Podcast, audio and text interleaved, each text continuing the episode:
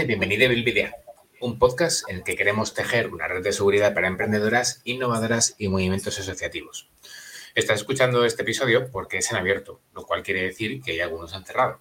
Algunos a los que acceden personas como eh, María, con la que vamos a hablar hoy, para que nos cuente un poco más episodios que están encerrados, la parte en la que contamos nuestros secretos, un poco de salseo, hacemos un poquito de sangre a veces, pero hoy no vamos a, hablar de todo esto, ni vamos a meter salseo, ni estas historias. María, hoy estamos en abierto, sé que cuidado con lo que pueda decir. ¿Qué tal? ¿Cómo estás? Pues muy bien, encantada de estar aquí con vosotros otra vez. Me, me gusta mucho que me hayáis invitado y bueno, contar un poquito pues lo que estoy haciendo y mi historia. Eres, eh, cuando, bueno, eh, para la gente que, que, no escucha habitualmente Bilidea, a lo mejor, pues, eh, ¿cómo seleccionamos a las personas que van a pasar por las entrevistas? Muy sencillo, por orden de llegada. estamos entrevistando a las primeras personas hasta las últimas, por decirlo así, siempre y cuando pues, la gente nos conteste, todo esto. Entonces, María es uno de los casos donde he estado antes participando en episodios en episodios puntuales que entrevistas porque al final nos hemos comido nuestra propia tostada del tiempo y estamos ahora, pues María, tú empezaste con nosotras en febrero, marzo del 22. Sí, creo que por ahí. Aún nos quedan 18 meses para llegar a la actualidad, o sea, fíjate si quedan entrevistas. Todavía. Pero vamos a hablar de María, vamos a hablar de María de Aro, María de nutricionista, doctora, tecnóloga de alimentos. Yo hoy he conseguido apuntalar este puzzle, ver qué pieza va primero, pero dejo que la gente también haga ese puzzle mental. Entonces, María, primera cosa, pregunta pactada. ¿Quién es María de Aro? ¿Cuál es tu trayectoria profesional? Vale, esta pregunta pactada, pero difícil, porque siempre definirse a uno mismo pues no, no es sencillo. Pues la verdad es que yo soy una persona bastante curiosa, ¿no? Me, por los temas que me, no, no de todo, o sea, no me da la vida para interesarme por, todo, pero aquello que me interesa, pues tengo bastante curiosidad y si algo me, iba a decir me apasiona, hasta que no llega al mundo de la nutrición no había nada que, me apasionara, pero sí que pues le dedico tiempo y, me gusta enterarme. Y luego como persona, pues la verdad que yo me definiría como alguien, soy una persona relativamente tímida, pero en algunos aspectos lanzada. Y entonces, pues si algo lo tengo claro, que eso es lo que me cuesta un poco, tener a veces las cosas claras, pues, pues sí que me lanzó. Y, bueno, esta ha sido una de las cosas por las que me lancé también a la nutrición y un poco a emprender sin, pensármelo mucho, porque bueno, pues tampoco, tampoco hay mucho tiempo que perder. Y a nivel profesional, pues bueno, yo empecé estudiando ingeniería agrícola eh, antes de, de hacer eh, tecnología de alimentos, porque cuando yo empecé no existía el grado de tecnología de alimentos, era un segundo ciclo. O sea que empecé haciendo tecnología agrícola, la cual no me gustó nada, ni me gustaba el trabajo, ni la salida. Sí, si era un segundo ciclo, tenemos que remontarnos antes de 2009. Vamos a dejarlo como previo a 2009. Exactamente, vamos a dejarlo ahí. Sí. Y, y, bueno, yo sabía que el tema alimentación, nutrición me gustaba y, cuando terminé ingeniería agrícola sabía que no me quería dedicar a eso y dije, bueno, pues mm, en la misma universidad en la que estudié, que yo estudié en la, Miguel Hernández de Elche, pues estaba el segundo ciclo de tecnología de alimentos. Dije, pues ya está, me meto a esto que está relacionado con la alimentación y sí que me gustó, pero siempre tenido una tendencia a, la salud y al final, pues, bueno, digamos que no, no llegaba a, a cumplir mis expectativas de laborales o profesionales con lo que quería hacer. No me disgustaba, no puedo decir que no me gustara, pero no me apasionaba, lo que te he dicho antes, que hasta que no llega a la nutrición no encontré, digamos, como una, pasión. Eh, cuando terminé la carrera, pues un poco como, como, mucha gente, pues no sabe, no tiene muy claro lo que quiere hacer y me fui a, a trabajar a Dublín de camarera, aprender inglés, sacar un título de inglés, tal todas estas cosas que hace mucha gente. Y, mientras intentaba buscar trabajo de, tecnólogo de alimentos. No fue muy sencillo, no sabía si allí, aquí, no, no salía nada, no, no terminó nada de cuajar. Y volví a Murcia, porque yo soy de Murcia, y eché una, beca para, para, hacer el doctorado en el Instituto de Investigación Agroalimentario de Murcia, en el IMIDA. Y bueno, me cogieron porque había estado anteriormente haciendo prácticas eh, en este instituto, las prácticas de tecnología de alimentos, en investigación, y me gustó, en un grupo que, que había muy buen ambiente. Y bueno, pues así es como empezó un poco el, la aventura de, del doctorado. investigadora. ¿Y esta beca fue una FPI, una FPU, una beca especial para el doctorado? ¿Fue una beca puntual? Sí, era una beca del propio centro, bueno, de la comunidad autónoma y del propio centro, no era FPI ni FPU. Pero vamos, eran... Aquí es donde haces la tesis doctoral finalmente. ¿Perdona? Aquí es donde haces finalmente la tesis doctoral, ¿no? Exactamente, sí. Estuve pues los cuatro años de, rigor investigando y, al final pues hago la, tesis doctoral. Pero bueno, un poco pues sabiendo cómo está el mundo de la investigación, pues después de tener la tesis doctoral tampoco eh, tuve muchas oportunidades de seguir, a pesar de que, de que apliqué y de que eché eh, distintos puestos, distintas becas para poder seguir o postdoctorales, postdoctorales pues no, no salió nada. Y, bueno, en eso pues estuve, estuve trabajando entre medias también en el, en el Ministerio de Agricultura en Madrid una temporada, me trasladé a vivir a Valladolid y, y bueno, cuando acabé, acabé eso, un poco tenía, tenía claro eh, bueno, que la nutrición, en el momento en el que pudiera, tenía que, tirar por ella. Luego empecé a dar clase también en, formación profesional, en el, técnico en dietética, eh, con algunas sustituciones, etcétera. Y bueno, ahí me metí un poquito más en el tema de la, de la docencia, que me encanta también. Y, bueno, y hasta ahí pues fui compaginando un poco el estudiar eh, la carrera de nutrición cuando por fin pude entrar y, y dar ¿Y todo esto en Valladolid? Todo esto ya en Valladolid, sí, efectivamente. Em, ¿qué, implica o, cómo te sentiste o qué ocurre con una persona que ya tiene dos titulaciones, un doctorado y de repente dice, bueno, mm, pues me meto en otra carrera? Pues un poco yo me planteaba, digo, a mí qué me pasa en la cabeza, ¿no? De decir, ¿cómo me meto yo ahora a estudiar una carrera de nueva? ¿Para qué me meto en estas historias? ¿Para qué vamos a engañarnos? O sea, digo, yo ahora me meto a estudiar con gente de 20 años, bueno, no de 20 años, que leche, de, de 18 o de 17, mucho quizás.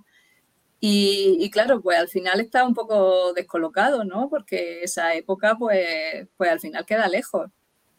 Pero bueno, mm, bien, no sé, en el momento en el que entré y, no, no, he sentido tanta, tanta gana y tanto interés por estudiar algo, por sacar algo, como lo he sentido ahora. También supongo que la edad y tener las cosas más claras ayuda.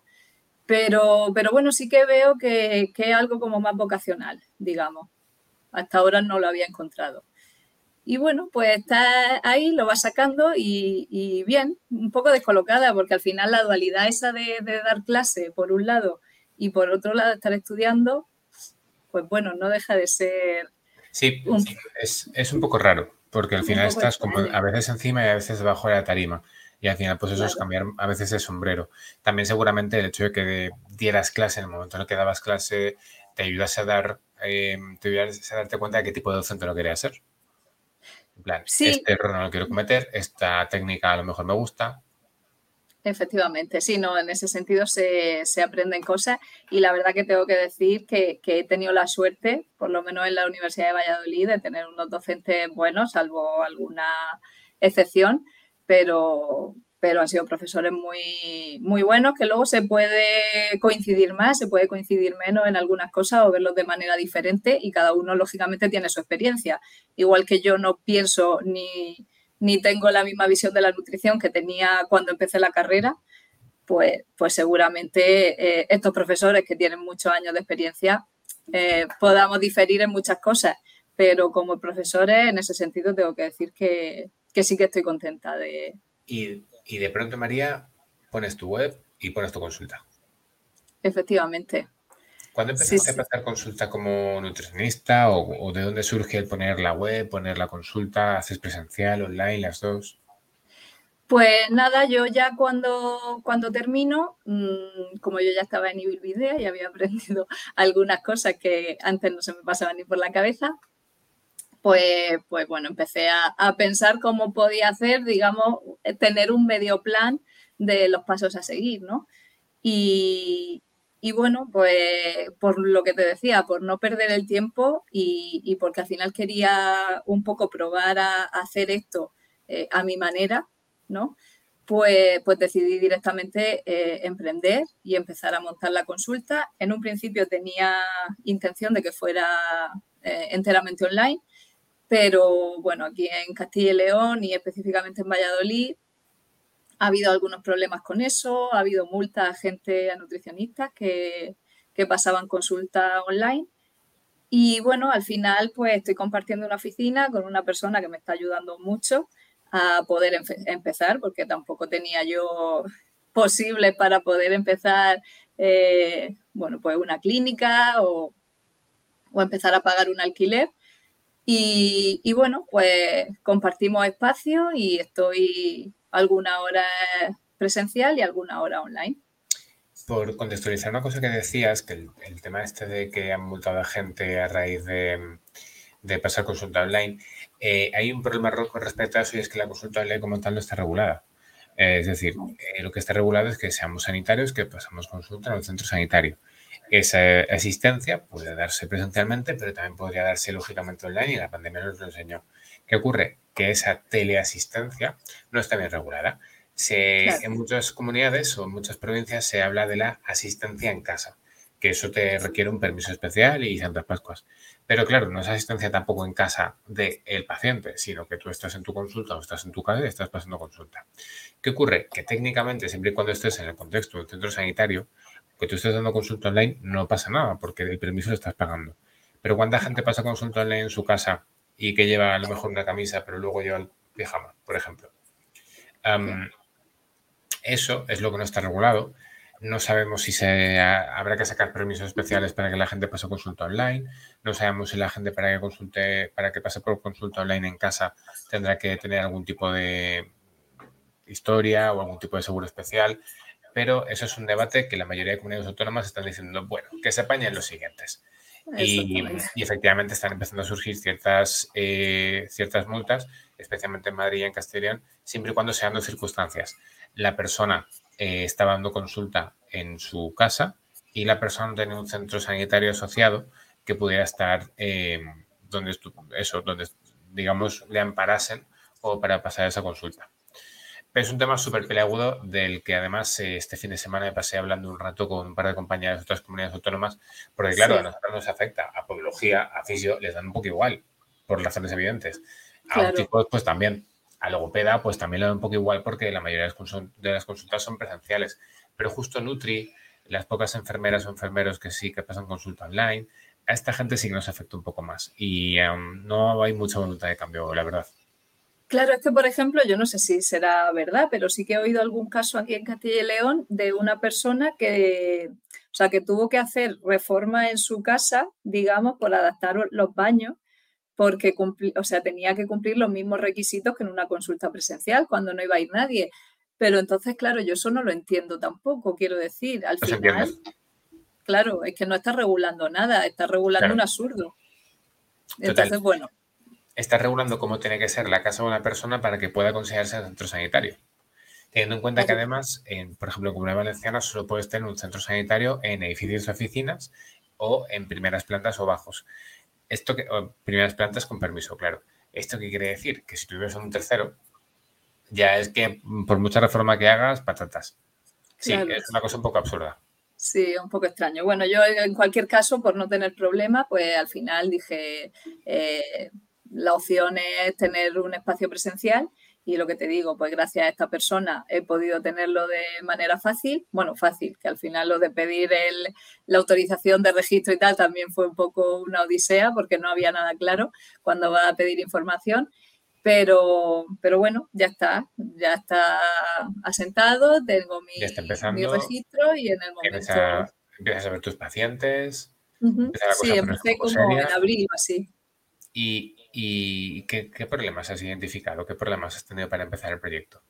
Eh, el nombre lo tenías fácil, claro, María de Aro.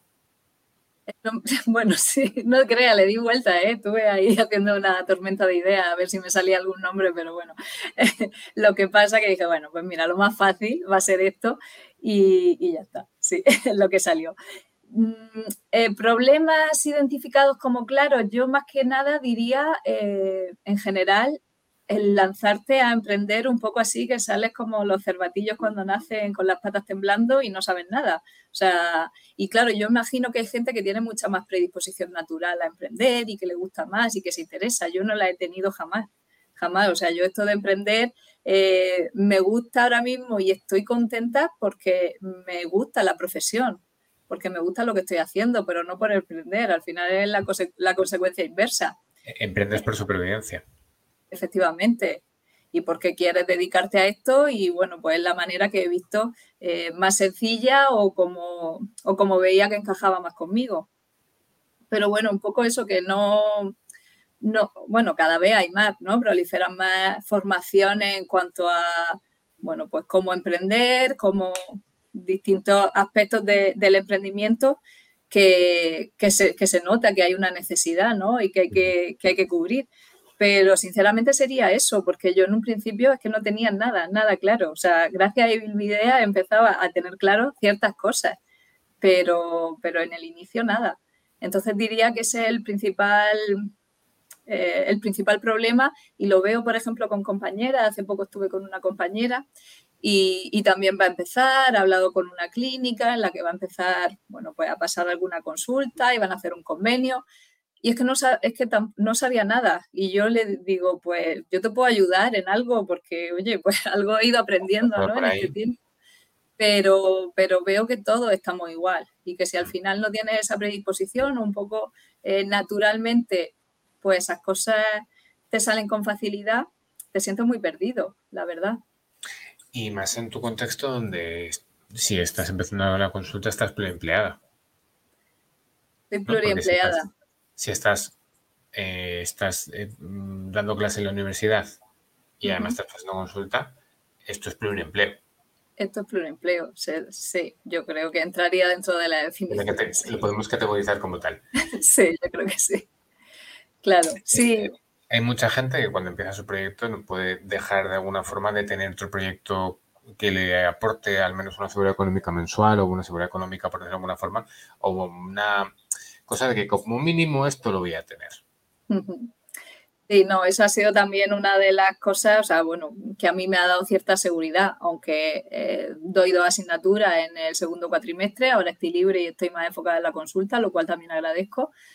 Y a ver si de aquí a que empiece la clase estoy un poco más, más organizada, pero, pero claro, agradezco esa, ese colchón, ese mínimo que tiene, que dice, bueno, pues sé que por lo menos me va a dar para pagar autónomo, para tener una eh, algo más que, bueno, que no me genere tanto gasto esta consulta, porque al inicio, pues bueno, tienes que invertir y, ganas poco, lógicamente. Sí, tienes sobre todo que, bueno, que la gente te conozca, que empiece el boca a oreja y a partir de ahí que la gente, bueno, pues sepa que estás ahí y que te vaya recomendando y que vaya viniendo más y más y más y más.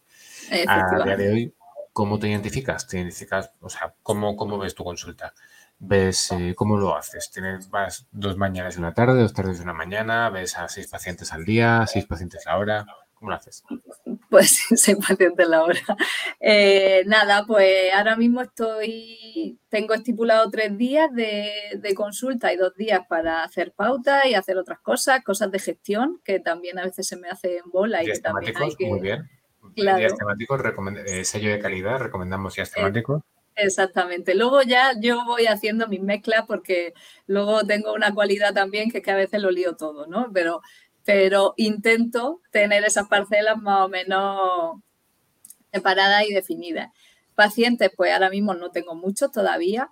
Entonces, bueno, pues hay semanas que o días que tengo más, hay otras que tengo poquitos. Septiembre ha empezado un poco flojo. Entonces, bueno, pues vamos ahí un poco viendo, parecía que antes de verano iba la cosa mm, avanzando eh, con paso seguro, aunque lento, pero paso seguro. En septiembre ha caído todo bastante, había un parón y, bueno, pues poquito a poco. Lo que sí que uno de los problemas que, bueno, problemas que identifico y, que creo que también es fallo y que ni siquiera eh, me he puesto a hacerlo, ¿no? Es acción comercial que, bueno, que al final, claro, eres nutricionista, tienes que gestionar y, tienes que ser comercial. Entonces, bueno, pues esa pata, ahora mismo es la que me está saltando un poco a la cara de decir, bueno, hay que moverse un poco porque si no, pues la gente no viene así como así, lógicamente. Un, tema, un tema que a lo mejor es un pelín más complicado, pero sí que estuve mirando tu página web por informar un poco de cómo estabas currando y tal. Y em, me lanzo a preguntarte un tema, ¿cómo decidiste las tarifas?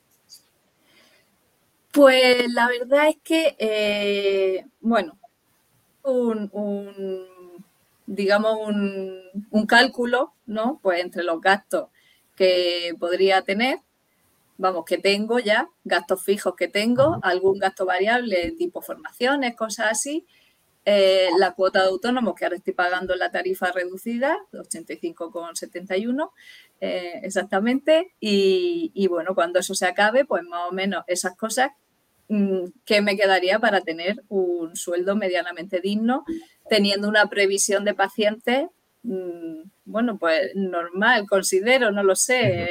También a veces por el grupo de Telegram lo hemos hablado y, bueno, sin que sea una exageración, que pueda dar un servicio de calidad, pero bueno, básicamente ha sido así como lo he, como lo he hecho.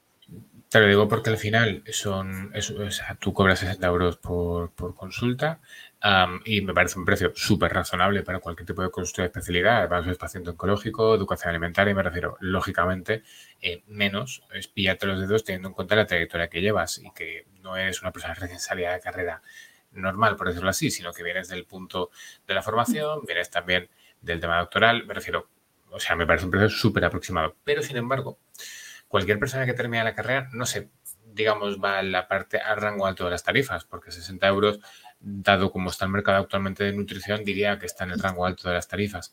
Entonces, esto imagino que habrá suscitado muchos debates internos de a lo mejor tendría que empezar por 35, por 40, poner precios diferentes a seguimientos y primeras visitas, que todo esto que hemos comentado muchas veces y que yo particularmente estoy bastante en contra, lo de poner diferentes precios a, diferentes tipos de tarifas, a, eh, diferentes, perdón, tipos de citas te habrá suscitado todo eso. Habrá gente que te habrá dicho, hombre, acabas de empezar, ¿no? Baja un poco o no. Sí, no, vamos, eh, la, primera que lo decía era yo, o sea, quiero decir, debate interno eh, todos los días. He cambiado de tarifas como lo mismo me levantaba diciendo sí, voy a esto y, y, luego me acostaba diciendo otra cosa y al día siguiente lo mismo, me ha costado, me ha costado. hablando con gente, pues que está metida en esto, me decían, no, si no es una exageración. Y claro, a mí me daba pudor por lo que dice, pues no seré una recién titulada normal, pero acabo de terminar el grado de nutrición. Entonces, bueno, pues sí que, sí que me ha, me ha suscitado bastante problema en, en decidirlo, pero al final bueno, pues fui un poco a los números y a decir, es que si quiero tener unos... Claro, es que exactamente, es que ahora mismo con los gastos que hay, con las cuotas de autónomos, con que, vamos, gastos tampoco es que tenga unos gastos exagerados ni nada extraordinario. Si con eso no puedo tener un sueldo medianamente normal y tienes que estar trabajando un montón de horas, pues entonces no lo entiendo, claro, no merece la pena.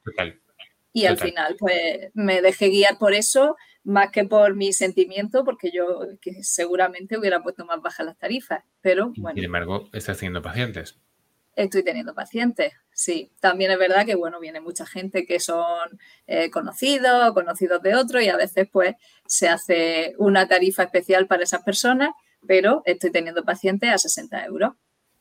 Quiere decir que muchas veces el, el tema del precio es el reclamo principal, que hay gente que plantea tipo, pues dos por uno o bajo precio estos días en concreto o tarifa especial por X.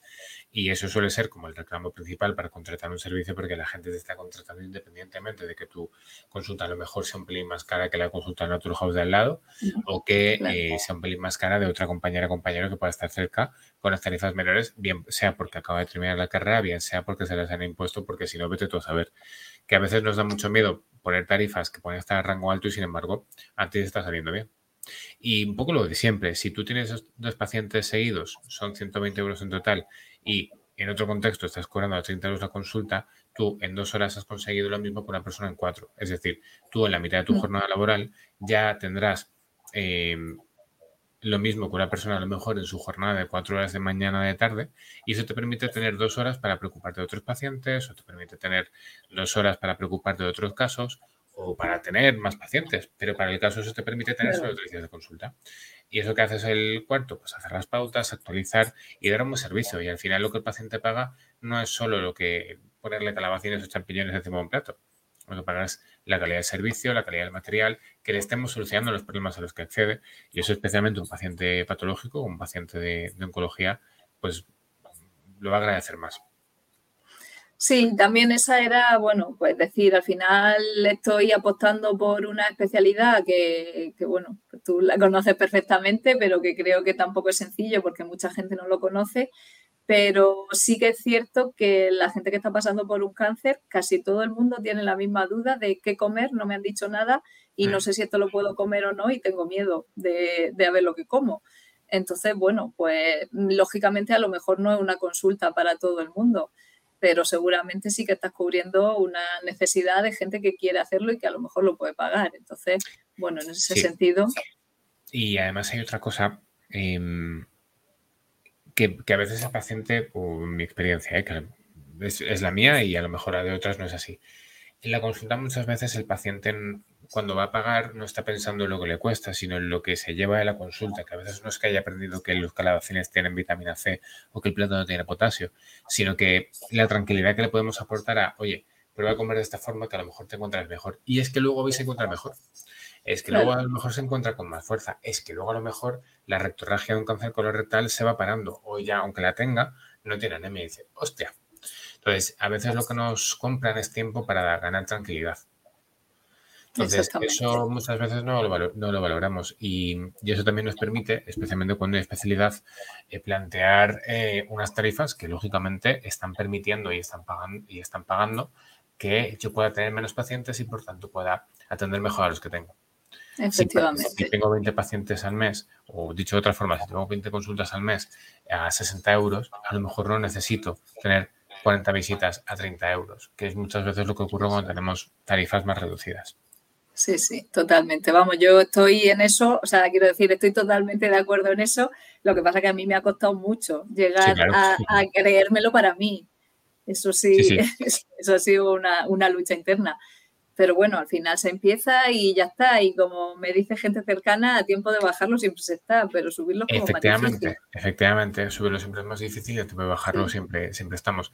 Y en cualquier caso, eh, la gente va haciendo su vida. Me refiero, en los últimos años, creo que todos los eneros la gente va teniendo a subir, por tanto, llega un momento que tu, precio está precio en el mercado en el rango normal. Claro, claro, no, efectivamente, sí, que al final, bueno, pues hay que revisar precios porque es que la vida sube, lógicamente, y tienes que hacer cuenta, y entonces, bueno, pues, pues nada más, si es que, si es que así, si es que es lo que hay, no, no se puede mucho. Lo que pasa es que yo creo que la gente cuando empieza, y en eso a mí me había ayudado muchísimo, eh, no hace cuenta, no dice, bueno, ¿a cuánto cobra la gente? A tanto, pero tú sabes esa gente si, si le da esto para vivir o tiene que hacer otras cosas o simplemente está cubriendo gastos y, en un tiempo tiene que cerrar, pues no lo sabe. Hmm. Mira, aquí cuento, os cuento una anécdota. Hace, nada, a una chica que le estoy llevando el TCM, hace unas semanas quedamos para ver el trabajo, a ver si hacemos un paper, tal, historias. Me dice, mira, por cierto, me han llamado de una consulta de Valencia, de Valencia Ciudad, una consulta para el paciente oncológico, no voy a entrar en más detalles, y me han dicho que 60-40. Y le dije, vale, 60-40 te refieres a 60 para ti. Dice, no, 40 para, para mí. Y dije, me estás vacilando. ¿Verdad que es poco? Y dije, ¿cómo que verdad es poco, tía? O sea, tú vas a ver pacientes de oncología que se está cobrando un dinero por un centro que relativamente conocido y que 60-40 y que se va a quedar el 60% de tu trabajo si tú vas a estar dos días, por ejemplo, viendo seis pacientes, que son seis horas de tu trabajo y son 12 horas a lo largo de la semana, tú esas 12 horas de trabajo, teniendo en cuenta el trabajo invisible, que no lo voy a contar porque ya tengo las cuentas hechas y si no me descuadran, te estás llevando tres horas de contraprestación. Ya ves. Las nueve se les está regalando este centro. Y vale, pagan el aire, pagan el agua, pagan el alquiler, pagan. Yo no digo que le, que le estemos subiendo ese 60-40 a un 60 más un plus. No, no. Y digo que eh, tenga que darse el centro un 20%, no, no. Pero no bajes de un 60 para ti como mínimo, 70 para ti como, mínimo. Y sin embargo, y esto además sí tendría matices, porque no es lo mismo una consulta de oncología que una consulta de cualquier otra cosa, sobre todo cuando implica que vas a derivar a pacientes dentro del centro. Pero bueno, eh, es poco, ¿no? Como que sí, ¿cómo, cómo, me lo preguntas? Hombre, yo no, no, estoy muy puesta en eso, pero hasta a mí me parece un abuso, o sea, que, quiero decir que... Entonces, tener un grupo donde tú puedes preguntar estas cosas, pues siempre me bien. Sí, desde luego ¿Qué que te sí. Llevó a, ¿Qué te llevó al Telegram? ¿Qué te llevó al grupo de Biblioteca? Pues la verdad es que... y una pregunta para anteceder esta, esta pregunta, María, porque eh, si empezaste en, en febrero, marzo del 22, hasta que has abierto lo que es eh, tu espacio, que ha sido en abril de este año, es decir, han pasado, han pasado cositas. Entonces, ¿qué te trae, ¿qué te trae al, al, equipo? Claro, pues yo era nada, ya cuando estaba pues a punto de, bueno, a punto de terminar, sí, en el último año de la carrera, pues ya tenía claro que, que no tenía ganas de ponerme a buscar trabajo en una clínica, que quería probar esto por mi cuenta, pero claro, pues lo que te he dicho, con, la, con el susto de decir, ¿y cómo lo hago? Si es que no tengo ni idea. Y casualmente, o sea, no fue algo buscado tampoco, pero casualmente, no sé, alguno de vosotros lo vi en Instagram o seguía ya en redes, no sé si fue a Eva, a Sergio o a Eli. Mm, bueno, vi algo de Ibilvidea, emprendedores en nutrición, no sé qué, entré a escuchar algunos de los episodios en abierto. Y es que, claro, al principio yo flipaba, digo, pero ¿y esto? Si esto yo no sabía ni que existía. Eso que, que me está contando esta gente. Y, claro, me parecía todo alucinante. O sea, ahora ya, pues, quieras que no, vas sabiendo más cosas, pero los primeros episodios, digo, pues si esto es así en abierto, digo, pues los episodios que estén eh, para suscriptores tienen que tener chicha. Claro, así que bueno, pues un poco fue eso. Empecé a escuchar lo que pude en abierto, cogía notas de todo lo que podía y, nada, pues así fue. Dije, esto tiene que merecer la pena y, aquí sigo, o sea que sí. que, que sí, no, que merece la pena esto, por si alguien no está escuchando, que no está suscrito, ya sabe, bla, bla, bla. Exactamente, que se anime. qué, qué, cosas se podido poner en práctica? ¿De cosas que se han podido contar en el grupo, que se han podido contar en los podcasts o cosas que recuerdas de voy a ver esto qué tal y Bien. Pues bueno, mira, por ejemplo, intento mucho que el otro día me acuerdo de un episodio en el que Eli contaba lo de, creo que era el ClickUp. Ahí estuve muy metida una, semana, digo, esto me tiene que salir a mí, pues nada, tampoco me funcionó. Pero bueno, un poco mm, todo, ¿no? Desde abrir un Google Workspace para crear tu cuenta, para que sea más profesional, o sea, desde cosas básicas, hay otras muchas cosas que no he puesto en práctica, que poquito a poco, pero, pero un poco conocer, pues, bueno, por ejemplo, el tema de protección de datos también me, me ayudó mucho, de hecho, en el capítulo que tuvisteis con Néstor Castillo, al final es la persona con la que, que me lleva la protección de datos y, estoy encantada. O sea, que son cosas a las que si no, pues habría tenido que preguntar, no hubiera sabido y sinceramente, eh, bueno, pues el tener a una persona que te habla y de una manera más cercana te da más confianza que dirigirte a una empresa de otras que también había hablado alguna vez, a los que también pregunté, pero para mí no era lo mismo, ya el nivel de personalización no era igual. Y entonces para esas cosas me ha servido muchísimo y para saber los pasos más o menos que hay que, que hay que seguir para que todo esté en regla, porque luego la gente echa a andar, pero ¿de qué manera? claro. y lo de recordando ese episodio, no pasa nada hasta que pasa. Con esto, con su responsabilidad civil profesional, sí, es mejor tener todo ese tipo de cosas en regla porque nunca pasa nada hasta que pasa. Hasta que pasa, efectivamente.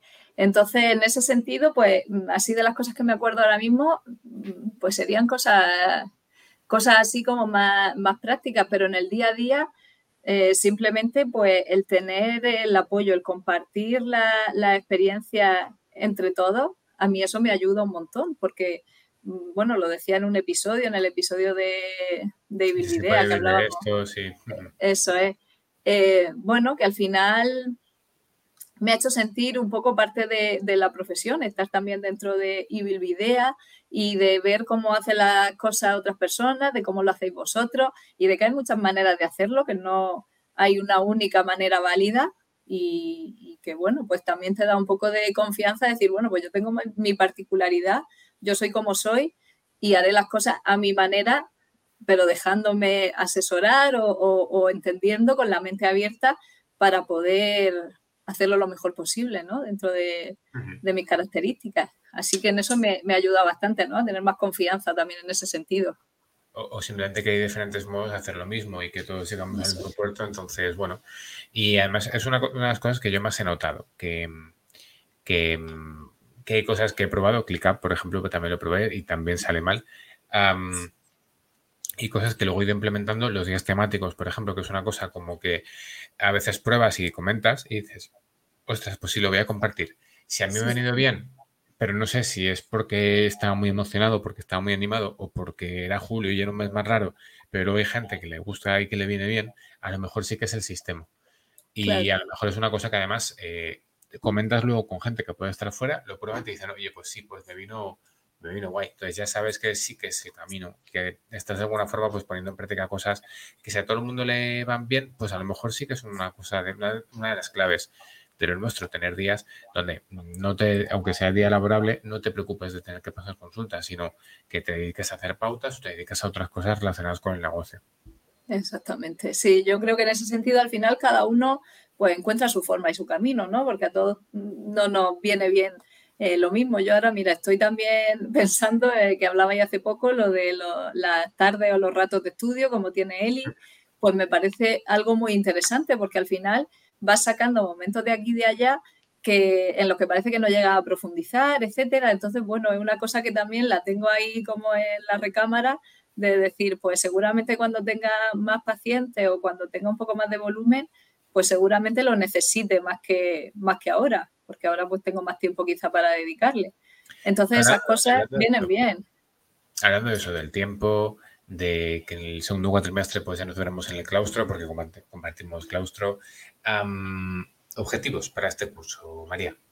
Tu primer curso, digamos, curso como nutricionista autónoma, pasando consulta, eh, esto de que en septiembre a junio pues eh, es el curso escolar, sabiendo que hay meses buenos, meses malos, viene diciembre en tres meses, te estás preparando, no te estás preparando. Objetivos, ¿qué objetivos tienes para este curso, para estos meses? A ver, pues objetivo, mm, bueno, uno de mis principales objetivos es aprovechar este tiempo que todavía no tengo tantos pacientes en, bueno, pues eh, elaborar, bueno, no sé si decirlo protocolos, pero bueno, eh, material eh, que me haga mucho más fácil y más sencillo y más eficiente la consulta. Porque, bueno, pues ahora mismo tengo todavía algunas cosas, me han venido pacientes paciente oncológico me ha empezado a venir hace más poquito. Al principio empecé con educación alimentaria y luego al final cada, o sea, siempre hay gente que, tiene otras patologías, etcétera. Entonces ha sido como muy variado, ¿no? Pero me falta eh, aunar, unificar un poco todo eso. Entonces ese sería uno de mis objetivos de aquí a, final de año. Ya no vamos a dejarlo para junio porque entonces ya es tarde. Entonces ya, sí. Sí, ya es tarde. Entonces, por lo menos, pues para de aquí a noviembre, diciembre, sería uno de mis objetivos. Y luego, derivado de eso, pues poder ir admitiendo eh, más pacientes semanales porque yo sea más eficiente tratando a esos pacientes. Ahora mismo no tengo muchos, pero es cierto que tampoco puedo admitir un volumen ahora mismo muy grande de pacientes. Porque, bueno, pues dedico. un tiempo en hacer esa pauta o dedicar, claro. Exactamente, hay casos más sencillos, pero hay otros que son más complicados y le dedico tiempo. Y por qué no decirlo, pues yo tengo una personalidad en eso un poco perfeccionista y entonces me meto y, me cuesta salir. Entonces, bueno, pues eso sería de mis principales objetivos.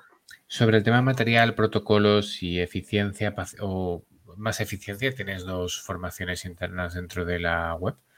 Eh, luego, te las, luego te las paso. No recuerdo ahora cómo se llama, pero uno es uno de los Em, una es una de las de los que estuve yo. Estas cosas que hacemos en las fechas donde es Navidad y tal para no grabar tanto. Ah, luego lo busco y te lo, y te lo ah, mando. Ah, vale, genial. precisamente cómo ser más eficientes o cómo intento yo ser más eficiente en consulta, que es precisamente protocolo, o sea, tendiendo a protocolizar mucho más al paciente y eh, dedicándome un, un, tiempo no tanto a crear una pauta, sino a adaptar pautas y adaptar eh, material que ya puedo tener para, pacientes en función del problema que pueda tener.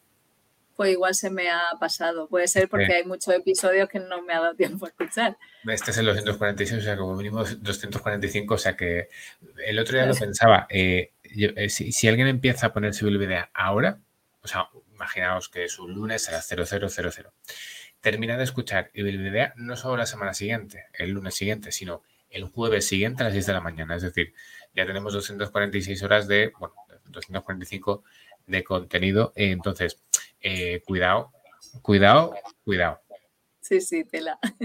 Hay bastante material.